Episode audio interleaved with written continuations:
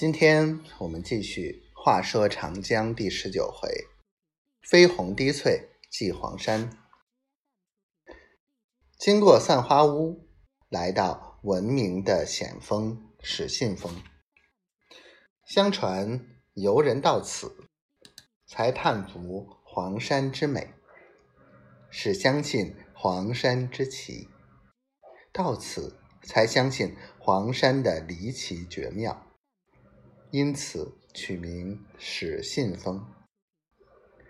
这“始信”两字，真是用得令人千载叫绝。从始信峰向下看，周围尽是峭壁，无路可通。就在始信峰的附近，狮子林有黄山闻名的巧石——猴子观海。那块巧石活像一只活生生的黄山猴子，动也不动地蹲在狮子峰上观看云海。只是这次拍的时候，天空没有云海。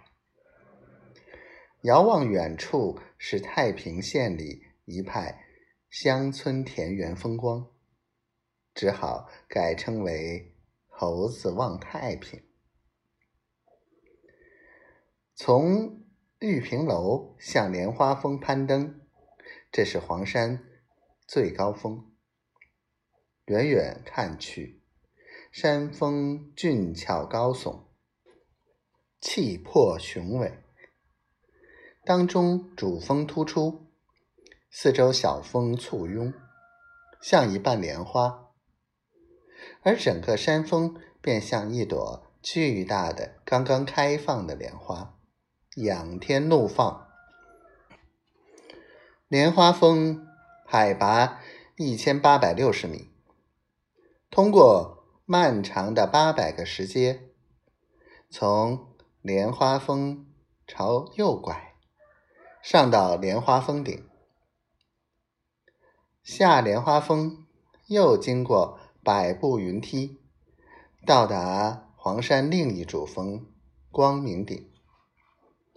人们在高峰之上来往，如登仙界凌霄，在虚无缥缈之中俯仰四周云雾，真是另外一种心境。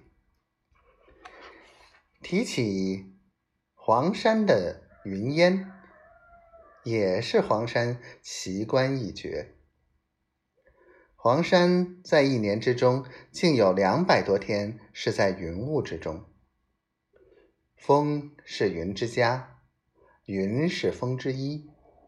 浩浩云雾，铺海千里，蓝帆絮涌，是黄山的奇峰、奇石、奇松。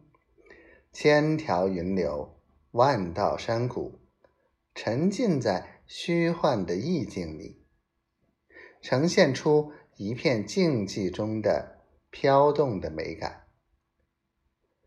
由于云烟使自然界中的静与动融合在一起，这才使黄山的山峰、巨石、古松产生了奇特的千姿百态美的魅力。云雾使黄山成了梦幻的艺术之宫，想象的美的展览馆。黄山之游，真是一次美的巡礼，一次美的大宴会，一次美的狂想。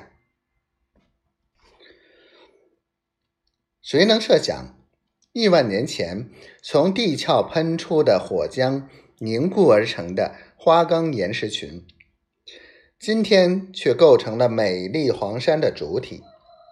郁郁葱葱，飞鸿滴翠，形成了一个苍茫碧海，造就了一个人间仙境。我们置身于此，抚今追昔，畅想未来，有多少个大大小小的希望？和理想，在我们四周飞翔。有多少个大大小小的、充满生机的信息，鼓舞前进的信息，在我们四周传播？据说，大自然的美会教会人豪迈、勇敢、智慧。祖国的河山啊，我多么爱你！我进入了我日夜追求的梦幻之中。